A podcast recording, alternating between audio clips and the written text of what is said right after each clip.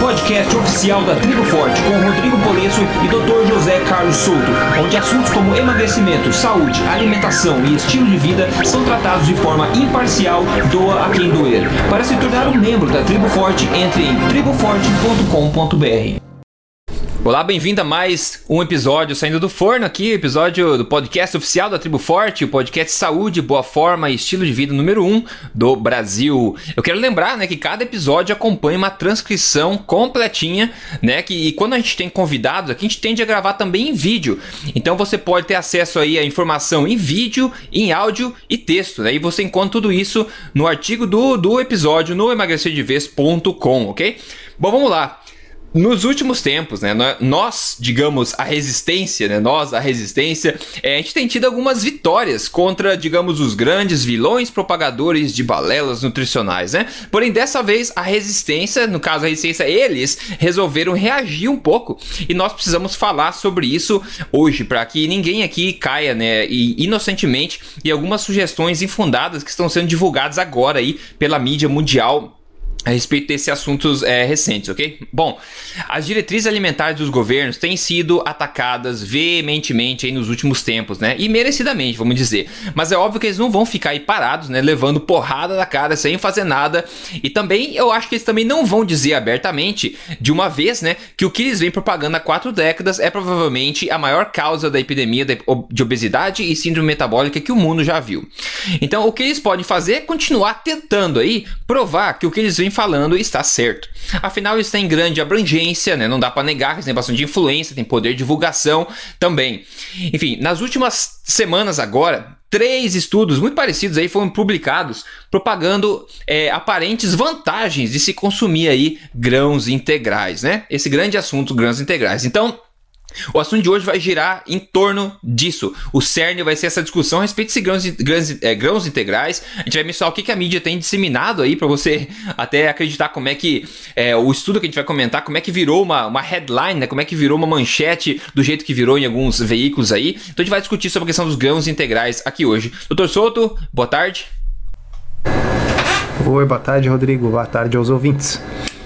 Boa tarde. Antes a gente partir direto aí para essa, questão que a gente vai falar, vai dar bastante pano para manga, tem uma pergunta da comunidade que a gente vai, como de costume, responder. Então, o Gabriel Fole, ele pergunta o seguinte: mel é liberado como opção para adoçar? Eu quero consumir iogurte natural, porém o gosto não me agrada, então eu estou buscando alguma alternativa para isso. O café da manhã tem sido a maior dificuldade de adaptação, porque não sei muitas variáveis do que comer e eu acabo ficando no ovo. Bom, tem várias coisas que a gente podia falar aqui na torcida. Vou dar meu take aqui rápido. Primeiro, mel é liberado como opção para adoçar. Primeira coisa, a gente tomar responsabilidade sobre o que a gente come, né? Então não tem nada liberado e proibido.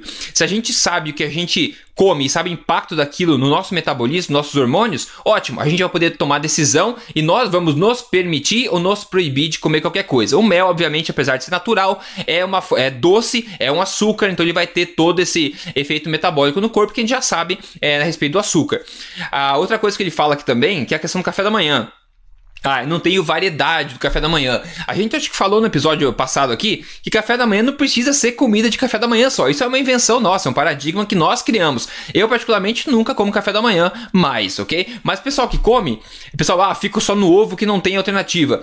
Todo o tipo de comida existente no mundo que é de verdade pode ser bem-vinda no café da manhã, entendeu? Não é só pão com presunto, café com leite ou granola que, que é permitido no café da manhã. Não existe nenhuma lei universal que prega esse tipo de coisa coisa. Então, qualquer é, alimento que entre na, na filosofia da alimentação forte, que é um alimento de verdade, um alimento paleo, um alimento low carb, enfim, é muito bem-vindo no café da manhã também. É só uma questão de adaptar o paradigma de cada um nesse sentido, né? Então, esse é meu take rápido aqui sobre o que ele perguntou a respeito do mel, do Dr. Souto e do, do café da manhã. Eu gostaria de ouvir também teu input, se você tem alguma informação extra aí. Perfeito. Então, assim, ó. Uh, é importante que a gente tenha em mente que depois que a gente uh, consome um alimento, ele é digerido e absorvido, ele é absorvido nos seus componentes, tá? Então, mel é açúcar.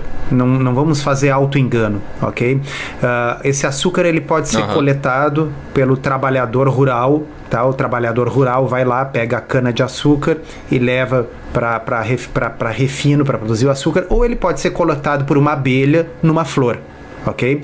Mas é açúcar, Tá? Uh, o, o fato dele ser coletado pela abelha ou pelo trabalhador humano não modifica o fato de que o açúcar tem a mesma composição química, ele é fabricado pela fotossíntese da mesma forma em plantas. Então, veja, a abelha não produz açúcar.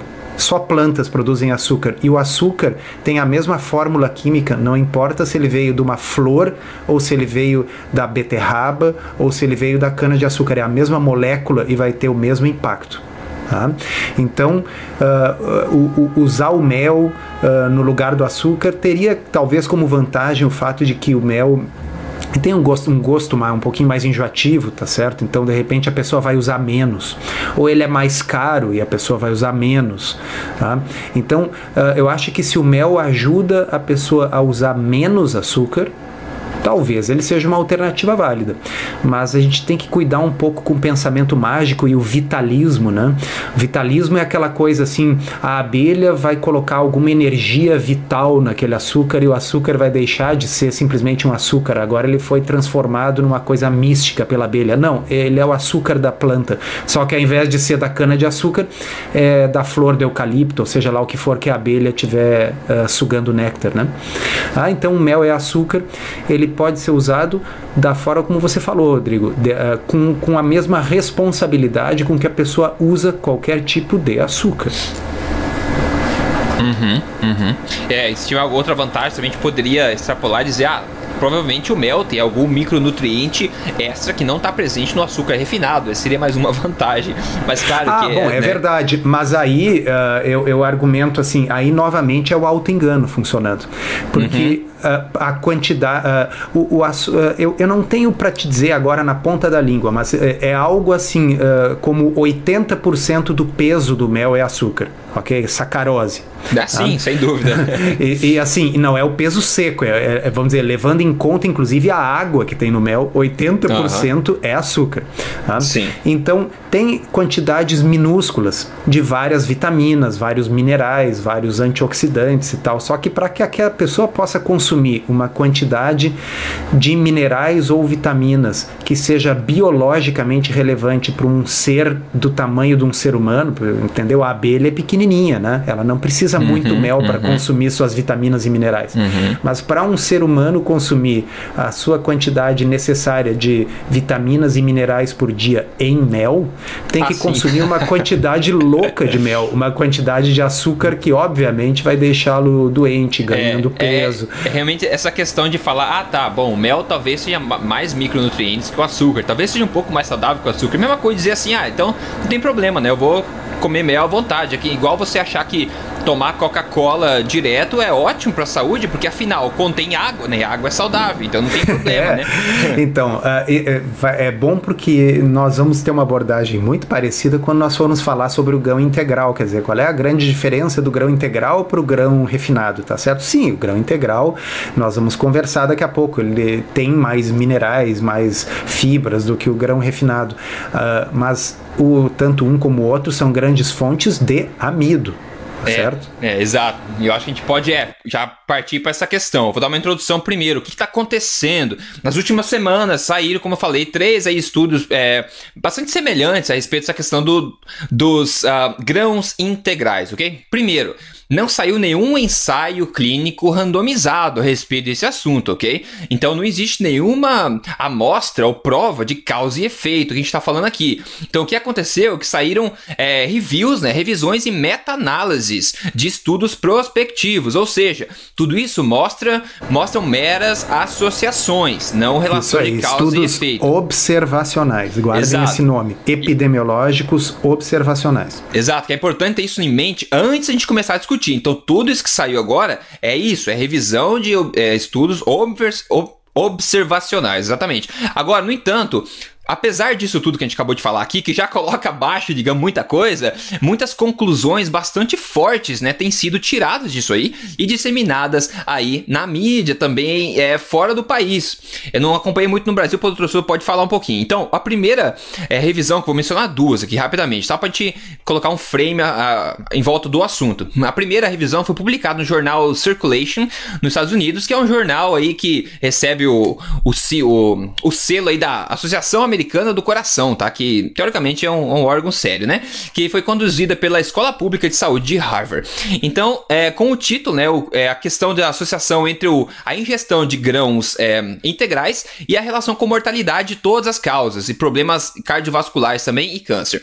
A conclusão, tá? Você lê a conclusão, vou traduzir simultaneamente aqui. A nossa meta-análise demonstrou uma inversa associação entre a ingestão de grãos integrais e o total é, é com o total de mortalidade e também de causa específica. Então, maior aí ingestão de ganhos integrais, menor mortalidades totais e causa específica. E os nossos achados aí foram particularmente, é, particularmente fortes e, em, em, em, relação a doenças cardiovasculares. Então, esses achados, né, é, vêm de novo para demonstrar que as diretrizes alimentares correntes é, recomendadas estão certas, né, e recomendo aí no mínimo três porções de grãos integrais por dia, ok? Isso é que eles concluíram nesse estudo. Agora, o outro estudo que é bastante semelhante, ele conclui o seguinte: esta meta-análise é, é, provê aí mais evidências, evidências, né, que o grão, que a ingestão de grãos integrais são, é associada com uma redução de problemas coronários, problemas cardíacos, é, doença cardiovascular e câncer total e mortalidade de todas as causas, inclusive problemas respiratórios, é, doenças infecciosas, diabetes e problemas e não cardiovasculares, também câncer de e outras coisas também. Então, tudo praticamente, né? Então esses achados é, vêm a suportar as diretrizes atuais que recomendam uma ingestão aí é, alta de grãos integrais na, na dieta para prevenção de problemas cardíacos e morte prematura, ok? Então basicamente o que esses dois estudos falaram é assim, a gente viu que tem uma associação bem forte, gente, quanto mais grãos integrais as pessoas comem, menos elas morrem. Então por isso as diretrizes alimentares disseminadas no mundo inteiro estão absolutamente corretas, ok? É isso que esses dois estudos falaram. E daí, claro, com base nisso, a mídia americana, a britânica também, espalharam uma mensagem bastante forte aí.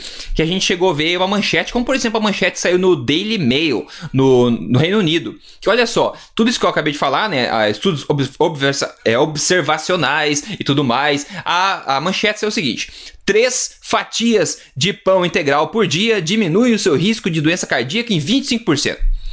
É assim que foi traduzido essas conclusões todas, tá? Então, assim que saiu no, no jornal. Então, essa introdução sobre o assunto, a gente vai bater um papo agora sobre vários ângulos, vários fatores a respeito dessa questão toda. Doutor Soto, é meio difícil de ler esse tipo de coisa, né? Ah, é, é, é assim, ó. É, cada dois, três meses a gente vai ter que. Bom, não, não, nós nunca vamos perder o emprego, né? Assim, cada, cada dois, três meses sempre sai mais um estudo observacional epidemiológico. Mas é Provando é bom porque eu acho que, acho que isso vai, uh, de certa forma, criando um, um hábito naqueles que nos ouvem de aprender isso. como que se faz a análise desse tipo de coisa, porque é sempre a mesma, tá? Perfeito. Vamos começar assim, ó. Primeira coisa, um estudo observacional diferente do ensaio clínico randomizado, onde a gente faz uma intervenção, faz um experimento. Um estudo observacional a gente só está observando e fazendo associações matemáticas.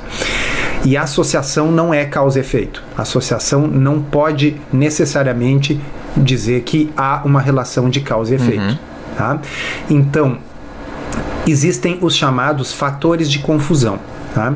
E os fatores de confusão é o seguinte: vamos pegar, por exemplo, o quem, quem é o tipo de pessoa que come mais grãos integrais? Tá? É o tipo de pessoa que se preocupa com a sua saúde, uhum. tá? Porque, uh, veja bem, fora eu, você e as pessoas que estão aqui nos escutando, que já têm uma visão diferente, praticamente, se você perguntar para 50 pessoas na rua, grãos integrais são bons para sua saúde?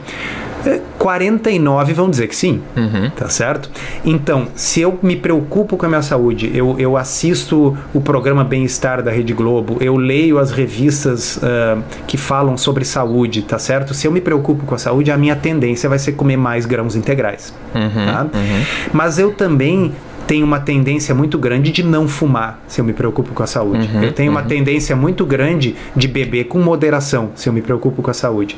Eu tenho uma tendência muito grande de fazer uma atividade física, de respirar ar puro. Estatisticamente, as pessoas que se preocupam mais com a saúde, que têm esse perfil, são também pessoas com um nível educacional mais alto, são pessoas com uma faixa de renda mais alta. Tá?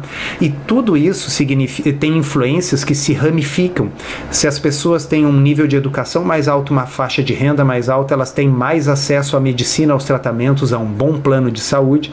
Tá? Então não espanta que essas pessoas tenham um uma incidência de morte menor por todas as causas. Exato. Eu quero só adicionar uma coisa, doutor Souto, pro pessoal que nunca ouviu falar a questão do observação. tá difícil pronunciar essa palavra hoje, né? Os prospectivos de observação, ok? Só pra falar, assim, o pessoal faz assim: tem uma, uma quantidade de pessoas, 10 mil pessoas, vai fazer um estudo observacional. Vamos lá, Rodrigo.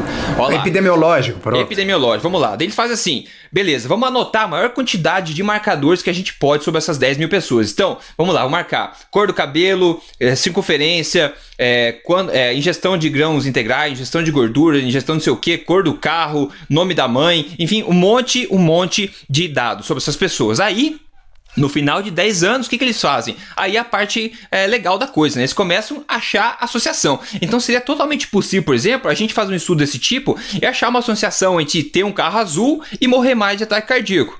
Seria completamente possível se a gente achar uma associação estatisticamente signific, é, significante, significante, né? Tô falando muito rápido hoje. Então, é só para você entender que é assim que é feito essas coisas. Eles anotam uma série de pontos e depois no final desses estudos eles começam a brincar para achar né, associações nisso tudo. E o Dr. Souto falou que é perfeito, Dr. Souto. Eu ainda vou dizer o seguinte: parece que é o mesmo caso que acontece também com aqueles estudos quando eles analisam o vegetarianismo, né? Porque os vegetarianos também são pessoas que teoricamente se preocupam mais com a saúde. Então, claro que eles vão tender a morrer mais que as pessoas que comem carne, porque eles não mudam somente esse hábito, eles mudam a vida inteira, o estilo de vida inteiro para ser mais saudável, né? Claro, tanto que existe um, um, um outro estudo que, que para tentar controlar isso aí, eles fizeram o seguinte: eles entrevistaram e acompanharam apenas frequentadores de lojas de produtos naturais.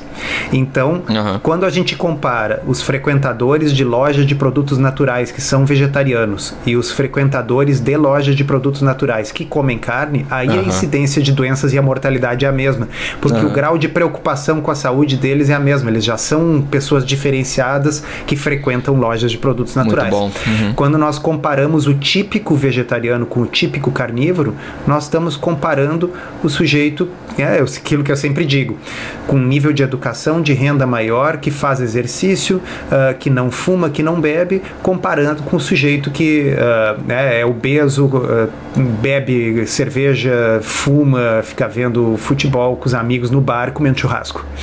Tá? Então, não é uma comparação aonde a carne vá ser a causa do problema. A carne é simplesmente um marcador de um estilo de vida que inclui muita coisa. Tá? Uhum. Mas aproveitando esse exemplo que nós falamos, uh, vamos pensar o seguinte: uh, e as pessoas que, uh, que não comem grãos integrais? Tá? Existem dois tipos de pessoas que não comem grãos integrais. 99,99% ,99 são as pessoas que não comem grãos integrais porque elas só comem grãos refinados. Perfeito. Ok? Bom, quem é que vai ter uma saúde melhor? obviamente são os que comem grãos integrais. É. Quando a comparação é a pior possível, qualquer coisa se sai bem. Tá uhum, tá certo? Uhum. Então, o, o, William Davis, do, do Barriga de Trigo, ele fazia uma comparação que eu acho bem, bem legal. Ele dizia: uh, é como eu comparar uh, cigarro com filtro e cigarro sem filtro. E ao descobrir que as pessoas que fumam cigarro sem filtro têm um desfecho de saúde pior, eu então concluo que cigarro com filtro é bom para você. Exato. Exato. então, assim, não é porque grãos integrais são menos piores do que grãos refinados que isso faz com que grãos integrais sejam ruins. Esses trabalhos não têm o terceiro braço. Qual é o terceiro braço? O terceiro braço somos nós. São pessoas que não comem grãos integrais porque não comem grãos. Ok? Então, uh, nós não temos isso em número significativo na população para poder aparecer num estudo epidemiológico. As pessoas que não comem uh, grãos de tipo nenhum, que seguem dietas com baixo carboidrato, que evitam grãos, uh, são uma minoria absoluta na população, elas não são representadas nesse tipo de estudo. Então é muito importante que as pessoas entendam assim, grãos integrais podem até estar relacionados com desfechos melhores quando nós estamos comparando com grãos não integrais tá certo? Uh, é, e é. tem um outro detalhe que é o seguinte: uh, esses estudos tipicamente fazem assim, eles, com, eles dividem a população, vamos dizer, uh, uh, 50 mil pessoas que estão sendo acompanhadas num estudo epidemiológico, tá?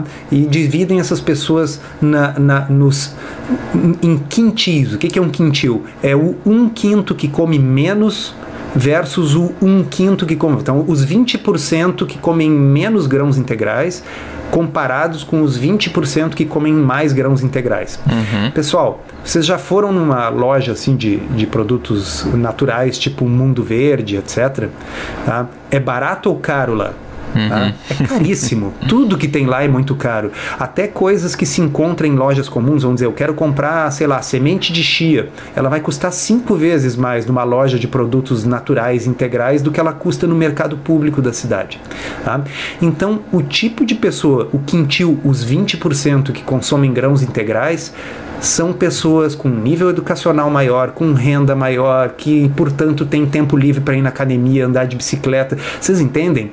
São comparações injustas. Uh, é, e deixa eu adicionar ainda isso aqui, doutor Souto, que uhum. a gente estava lendo a, a, resposta que a Zoe Harcombe deu uma resposta para esse estudo muito boa, né? E ela também mencionou essa questão de, compa de, comparação. Então, só para enfatizar o que o doutor Souto está dizendo, esse pessoal comparou, né, o, é, é, menos de 5% da população geral que come a, a a quantidade recomendada de grãos integrais por dia. Então, 5% é uma elite que segue realmente o que as diretrizes alimentares dizem, ou seja, é uma elite que realmente presta atenção na saúde. Então, eles compararam essa elite com todo o lixão, né? Digamos, com Sim, toda compararam com os 20% que comem menos grãos integrais. Quer dizer, aí é o pois é. sujeito é. que vive à base de salgadinho, de, é. uh, de miojo, tá certo? Uh, muitas vezes até por falta de condições financeiras de consumir qualquer outra coisa. Tá? Então, é, que surpresa, uh, né? Que o pessoal pessoas... dos 5% vive mais, é. né? Que surpresa. E, bom, e agora uh, uh, tem um tópico que a Zoe Harcombe colocou que eu acho espetacular e que é aquele que a gente sempre salienta e nós vamos salientar sempre aqui. A gente às vezes tem que ser chato e repetitivo para que determinadas coisas fiquem automáticas nas cabeças das pessoas. Bom, o estudo que você falou diz que reduz em 25% a mortalidade tá certo? Comer uh, não sei quantas fatias a mais de pão integral reduz em 25% a mortalidade. 25% é risco, é, 25% é risco absoluto ou relativo? Essa pergunta é absolutamente crucial, tá? Quem está nos ouvindo sempre tem que pensar. Eu já devo ter dado esse exemplo em outro podcast, mas a gente pode repetir. Uh, se eu comprar três bilhetes de Mega Sena, tá? eu tenho uma chance muito pequena de ganhar na Mega Sena.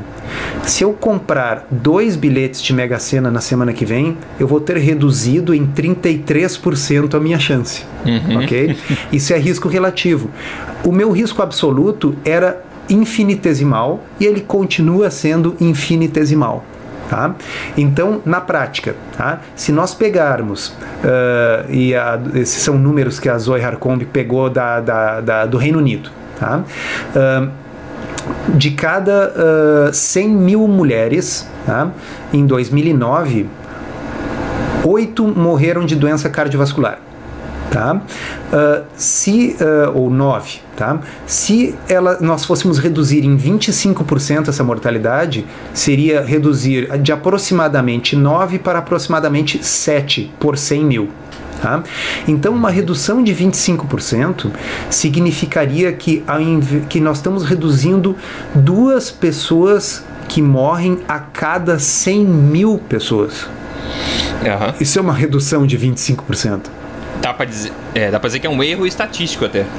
É, então assim, não é um erro, mas é uma falta de caráter tá certo? É, é, é, pegar pessoas que são leigas em matemática, estatística e enganar de propósito essas pessoas usando o risco relativo.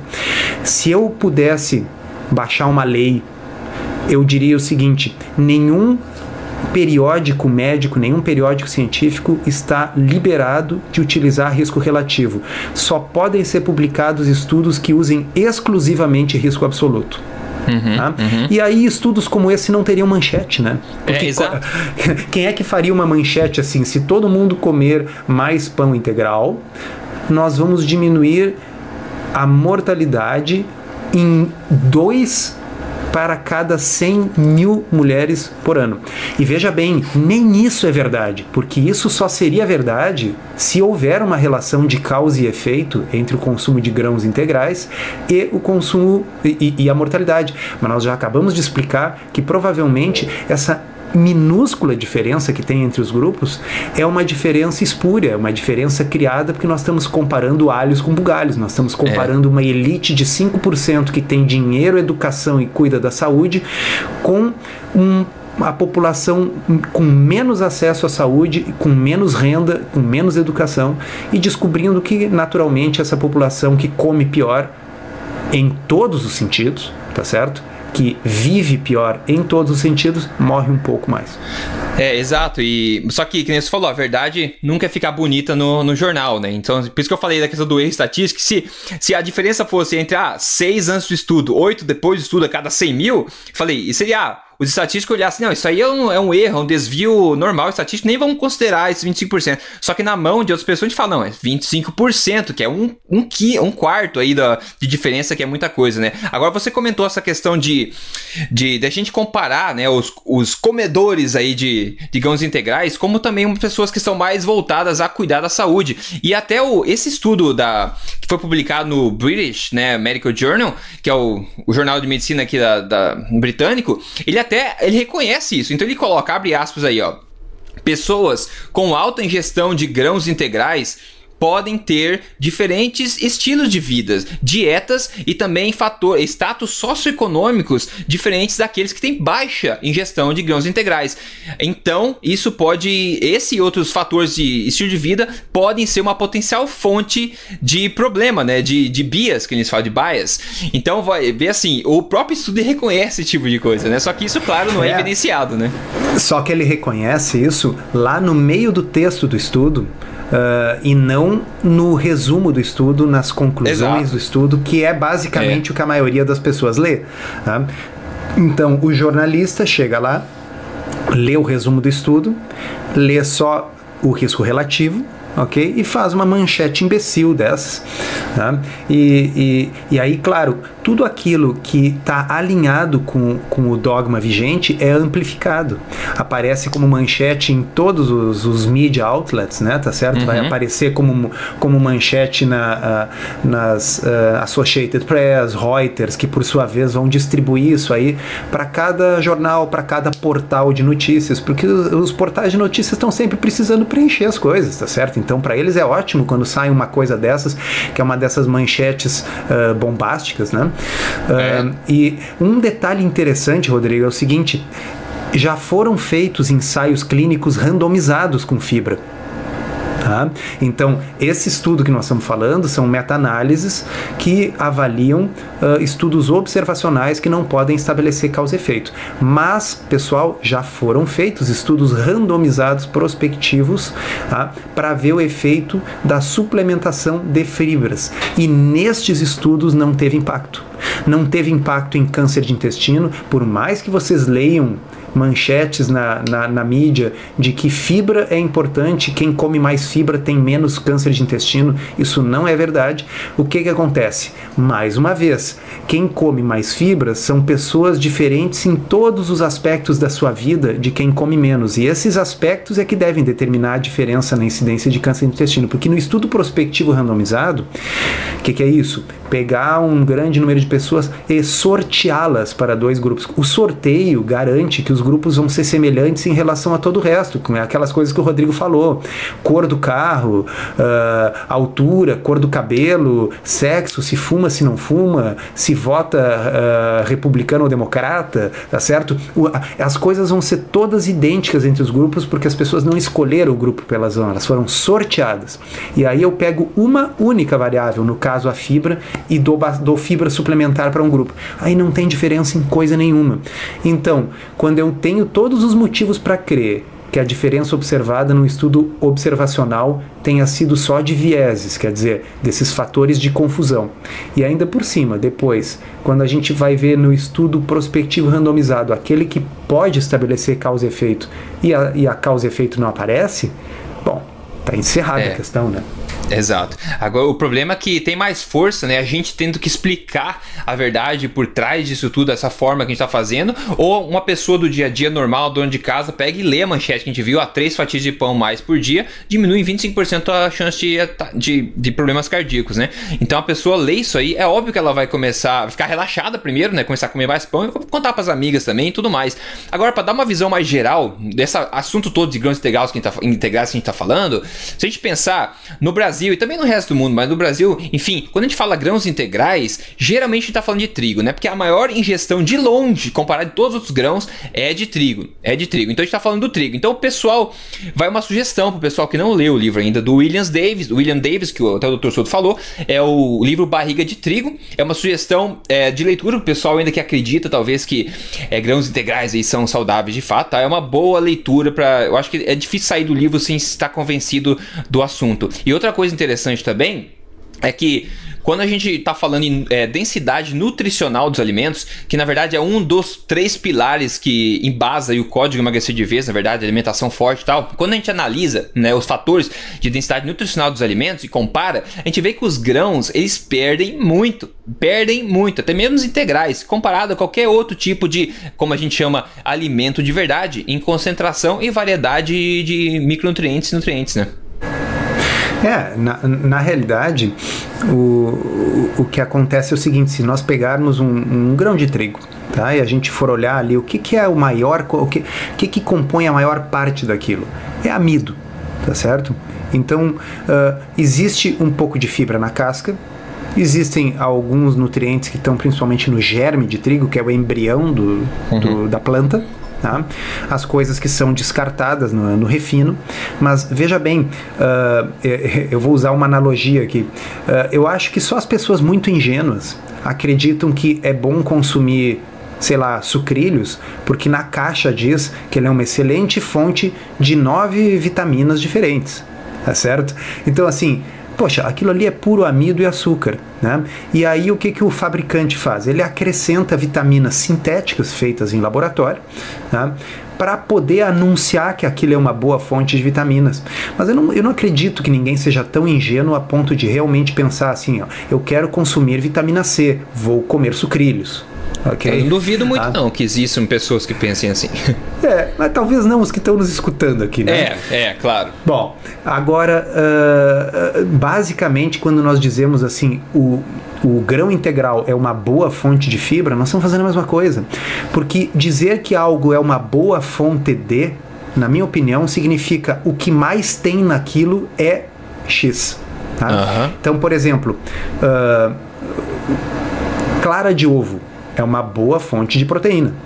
Tá certo? Porque clara de ovo é 90 e tantos por cento proteína. Tirando a água, o resto é praticamente uhum. só proteína. Tá? Se eu pegar uh, feijão, tá? Feijão é uma boa fonte de proteína.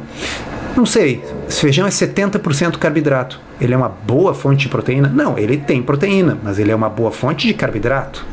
Tá? Uhum, uhum. E trigo?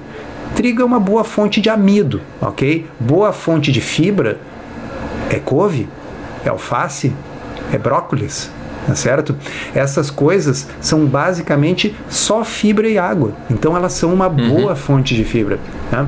Então uh, o resto é marketing. Tá? É, é, muito importante que fique claro isso. Dizer que algo é uma boa fonte de não significa. É a mesma. É, você falou lá no início, né, Rodrigo? O mel. O mel é uma boa fonte de minerais e vitaminas? Não, ele é uma péssima fonte de minerais e vitaminas, porque ele é virtualmente só açúcar com Exato miligramas de, de, de, de minerais e, e, vitaminas. A quantidade de mel que eu precisaria comer para consumir, vamos dizer, uma quantidade significativa, biologicamente relevante de minerais e, e, e, vitaminas é uma quantidade inaceitavelmente grande de mel que me deixaria com uma tendência a ganho de peso, diabetes, etc. Então, Uh, grãos inter... uh, e isso se repete em tudo tá? uh, perguntas que você ouve e, e eu ouço também e o açúcar demerara e o açúcar mascavo ok é, açúcar é, demerara é uma boa fonte de açúcar. Tá? Açúcar mascavo é uma boa fonte de açúcar. tá? É, é, é. então, uhum. existe um pouquinho de fibra, minerais e tal no açúcar. Sim, o açúcar uh, mascavo ele é 98% sacarose. Tá? Ah, tem 2% de outras coisas. Então ele é uma boa fonte de sacarose, não dessas outras coisas. Uhum. Se eu quero consumir uh, uh, vitamina B, entendeu? Comer um bife que é uma boa fonte de vitamina B. Aham, uhum, aham. Uhum. Exato, o problema é que o FDA aqui nos Estados Unidos, por exemplo, eles têm lá regras bem claras de quando é que você pode colocar boa fonte de X no rótulo, né? Então, ah, se atingir, digamos, o seu alimento tiver, não sei, 25% do mínimo recomendado por dia por porção de vitamina B, a pessoa, por exemplo, ó, a empresa pode colocar, ah, esse alimento é uma boa, né, fonte de, de vitamina, tá? Então eles têm umas regrinhas, né, que eles colocam lá, assim que claro, não faz é, sentido, nunca foram estudadas cientificamente, mas isso é possibilita que as pessoas aí, as indústrias, coloquem bastante desses selos nos rótulos dos alimentos, como os sucrilhos que você falou, né, fonte rica de vitaminas, ou não sei o que, e que acaba enganando as pessoas de fato, né? Sim, porque o alimento, se é que dá para chamar assim, é, é, ele, é, sim, ele é. é sempre uma fonte rica basicamente de amido e açúcar. Mas aí eles acrescentam, ok? Algumas vitaminas uhum. sintéticas para atingir esse valor que permite, por lei, colocar boa fonte de. Então, quer dizer, basicamente seria pegar. Uh, farinha de milho altamente refinada, açúcar altamente refinado, misturar com os comprimidos de centro né? e, e dizer que aquilo é uma boa fonte de vitaminas e minerais. Uhum, uhum. Exatamente. Basicamente essa comparação mesmo. É ridículo quando a gente fala, mas não é tão ridículo quando você anda no mercado e lê o rótulo, né? Parece que realmente é uma, é uma refeição completa num pacote de sucrilhos, né? Se a gente for ver. Agora, vamos falar aqui, doutor, do, do alimento do dia, que é de fato uma boa fonte de alguma coisa, tá? Que então o assunto de hoje, assunto não, o alimento que eu trouxe para cá é a linhaça, tá? Linhaça. E vou dar também uma receita aqui ao vivo agora do pão de linhaça que eu, eu postei esses dias na, na comunidade do, do Facebook do Emagrecer de Vez lá. É, uma foto no sanduíche bem legal que eu fiz com pão de linhaça e tal, e o pessoal ficou perguntando como fazer. Então eu vou só falar aqui rapidamente porque é muito, muito fácil fazer no micro-ondas, tá? Então a linhaça é um dos alimentos aí, uma das sementes mais é, é, consumidas há mais tempo na história, tá? Tem pessoas que dizem que há mais de 6 mil anos atrás o pessoal consumia semente de linhaça. Então semente de linhaça, vamos lá, é uma fonte de fibra, com certeza, é praticamente nula em carboidratos, a gente pode falar, é a maior fonte de ômega 3 do mundo vegetal. Olha só, é a maior fonte de gordura ômega 3 do mundo vegetal. É, para ser absorvida pelo corpo, ela precisa ser moída, como muita gente já sabe. Se a gente comer a semente linhaça inteira, ela vai passar direto, né? Ela não vai ser absorvida. Então a gente precisa moer ela, de preferência moer antes de utilizar. Agora, é, antes eu trouxe a opinião dele no, na linhaça. Receitinha rápida de pão de linhaça de micro-ondas, pessoal. Vamos lá. Num, né, numa vasilha, coloque 5 colheres de sopa de linhaça moída coloque um ovo inteiro dentro, uma colher de chá rasa de fermento, sal e coloque depois, é, mexa né, com o garfo ali, depois coloque no micro-ondas por dois minutos. Você vai ter um pão rápido e na boa, é muito, muito bom. Ele é sólido o suficiente para você colocar o recheio que você quiser. Ele realmente parece com pão integral, até a cor parece pão integral na verdade. E é muito legal. E o que eu tenho feito ultimamente é fazer no micro-ondas, cortar ele rapidinho depois de sair no micro-ondas, já colocar um queijo em cima, então o queijo derrete. Então eu já faço um bacon, boto um bacon no meio também, faço um ovo, coloco um ovo no meio também, e daí faz um sanduíche bem gostoso, bem bem bacana e bem nutritivo também e com e satisfaz a necessidade do pão sem ser de fato um pão. Doutor Souto, você, o que, você acha de linhaça? Você come, você não come? Como é que é? Eu como, eu acho a linhaça bem interessante por esses detalhes que você falou.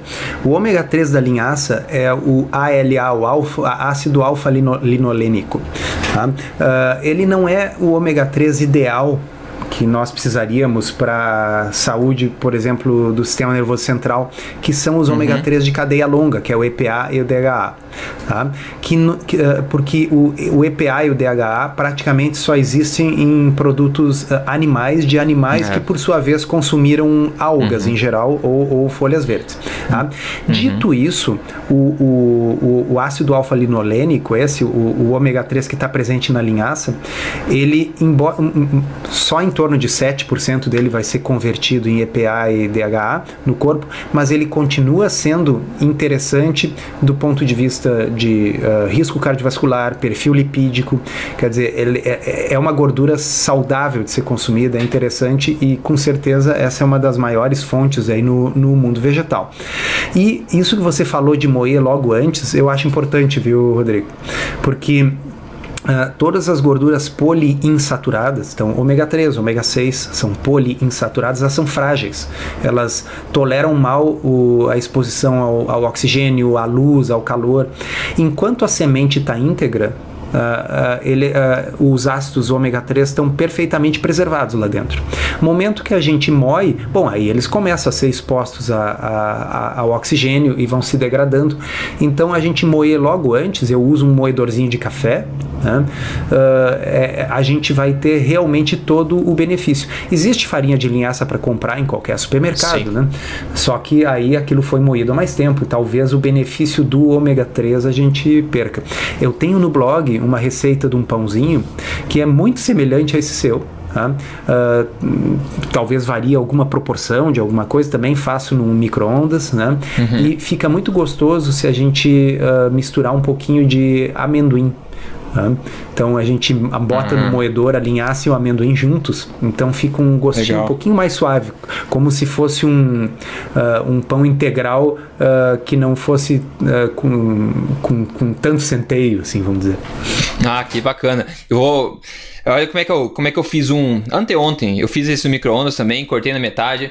Eu coloco, na verdade, um pouquinho de pó de alho também, um pouco de sal para dar um. Aí cada um pode incrementando. Mas daí, coloca no micro-ondas, você corta na metade. Primeira coisa, numa das metades já coloca um queijo, um queijo saboroso, um queijo forte, para dar um sabor legal. E enquanto isso, eu fico fazendo na frigideira é, duas fatias de tiras de bacon na frigideira. Fico fazendo enquanto tô preparando tudo isso. Depois de pronto, né? Eu coloco então esse queijo, daí o queijo derrete meio rapidinho. Daí eu coloco o bacon, né? Em cima da, da fatia. E depois naquela gordura que ficou do bacon na frigideira, eu coloco um ovo ali. Então o ovo rapidinho, coloca um pouquinho de sal no ovo, tempera aquele ovo, cozinhou legal, coloca em cima do bacon tudo. E daí na outra fatia que tá virada do pão, que não foi colocado nada em cima, eu pego aqui, como eu falo, o suco dos deuses, né? Eu pego o resto da gordura do bacon ali da ficou na frigideira e derramo por cima ali da, daquela outra fatia e daí fecho e meu Deus do céu, fica muito bom. Fica Nossa, muito pode. bom. Nossa, muito gostoso. E nutritivo e, e dá para comer sem dor na consciência nenhuma, né? Porque são todos aí alimentos adequados, né? Então, pessoal que tava com curiosidade sobre linhaça, pão de micro-ondas, tá aí, tá aí. O pessoal que faz parte da, da tribo forte, dentro do portal lá tem várias receitas assim, de pão e outras coisas, é, outras coisas bastante criativas, que realmente não tem necessidade de comer pão de trigo se a gente não quiser, porque existem alternativas muito boas e, na minha opinião, até bem mais saborosas que o próprio pão, ok? Agora, não tem como escapar agora, doutor Soco, de contar aí o que, que você comeu na tua última refeição, para dar uma ideia pro pessoal também, e daí eu compartilho a minha em seguida. Ou você uhum. quer que eu faça primeiro? Tem a tua na cabeça já? Não, tem a minha na cabeça. Tá? Eu fiz o, o seguinte: macarrão de. Não se assustem, macarrão de abobrinha. Tá? então não é macarrão de trigo, macarrão de abobrinha, que a gente corta a abobrinha uh, com aqueles cortadores uhum. que fazem ela em fios, né? Uh, e, e, e, fica assim com uma textura realmente parecida com uma massa. E eu comi isso com, para não fugir muito do que você falou, pedacinhos de bacon. Né? Então, macarrão de abobrinha ah, com pedacinhos de bacon tá? e uh, uma salada na qual eu coloquei uh, o, aquele queijo tipo quark Tá? É, uhum. E coloquei um pouquinho de manjericão em cima do queijo tipo quark. Tá? E, e eu gosto muito de misturar um queijo na, na salada e eu vario os tipos de queijo. Né? Tá? Uhum. Bom, ah, que legal. Aí, aí, sim, e teve um pedaço de frango também. Tá? Então, assim, eu, eu chamo a atenção, uh, uh, eu, eu, quase me esqueci do frango, porque o frango era só para ter alguma proteína nessa dieta, tá? mas uh, para vocês verem como uma dieta de baixo carboidrato, uma alimentação forte, pode ser uma coisa, pode não, deve ser rica em vegetais. E em termos de quantidade, de, de peso, de volume, muitas vezes tem mais vegetais do que o resto. Ah, sim, sem dúvida. Que coincidência, porque eu também comi parecida, espaguete. Eu anotei aqui espaguete de abobrinha, mas na verdade a, a abobrinha que eu usei aqui é aquele espaguete squash, né? Que tem aqui, que eu já comentei no episódio passado que é um. Eu não sei como é que chama aquilo, mas enfim, é tipo como fosse uma abobrinha grande, a gente põe no, no micro-ondas e você passa o garfo nela, saem umas fatias que é igualzinho espaguete, assim, é muito, muito legal. Então eu comi isso aí com carne moída com molho de tomate, né? Então eu fiz o meu macarrão bolonhesa aí saudável e, e, comi isso aí. Mas quando eu falo que, né, que eu, que eu almocei e tal, a quantidade é monstruosa mesmo. Eu, eu não pego não pego fraco no prato não, viu? Minha namorada olha assim, ela fica até assustada. Porque é muita coisa que eu coloco no prato mesmo que eu como quando eu tô com fome. Eu como sem medo, porque a gente, como a gente fala sempre, a gente foca na qualidade e não na quantidade. Se você é ativo, se você é uma pessoa de tamanho corporal grande, você tende a precisar de mais ingestão de energia também. Então cada um regula o seu apetite e tal. Eu como pra caramba. Então legal, nós dois coincidentemente aí acabamos comendo esse espaguete de abobrinha ou espaguete que eu falei do squash ali. Enfim, muito legal, uma sugestão bacana pro pessoal. Pessoal, é, o pessoal que quer, que precisa emagrecer, que tá ouvindo a gente, precisa emagrecer e tá cansado de tentar N coisas por aí, você tem uma alternativa a tudo isso, tá? Que é um método estruturado três fases que eu desenvolvi, que é o programa Código Emagrecer de Vez, que a gente fala bastante. São três fases que levam você passo a passo para reprogramar seu metabolismo, a perda de gordura e depois até chegar num estilo de vida de alimentação forte, onde você vai manter tudo isso pelo resto da vida. Para detalhes sobre isso, a apresentação e todos os detalhes você vê no código emagrecerdevez.com.br. E o pessoal sempre convida todo mundo a participar é, ser um membro, se tornar um membro VIP da Tribo Forte, porque tem receitas diariamente lá dentro. Repetindo o que eu falei no episódio anterior, a gente está postando artigos também traduzidos de referências a autoridades respeitadas lá de fora, diariamente também dentro do portal. Então é uma riqueza de informação lá dentro. E outra novidade também é que eu implementei um novo fórum, uma nova solução de fórum agora para todos os membros, tanto do Código Emagrecer de Vez quanto da Tribo Forte. E todo mundo pode lá é, interagir dentro dessa família, realmente dentro do fórum. E tá bombando já, tem muita gente lá dentro, muita gente compartilhando receitas, resultados, motivação, batendo papo, enfim, um monte de coisa. Para ter acesso a tudo isso, pessoal, a Tribo Forte é uma mensalidade de 19 reais, tá? Que você tem a sua assinatura, aí você tem acesso a todo o conteúdo, inclusive o fórum. Para detalhes sobre isso é triboforte.com.br. Convido todo mundo a participar, porque realmente é um movimento que está mudando devagarzinho aí a vida de muita, muita gente, ok? Então, com isso, eu acho que a gente fechou o, o podcast de hoje. Obrigado, professor, novamente. Eu acho que foi bastante proveitoso aí esse nosso contra-ataque contra essa, essa onda de, de balelas, digamos, que veio na última semana.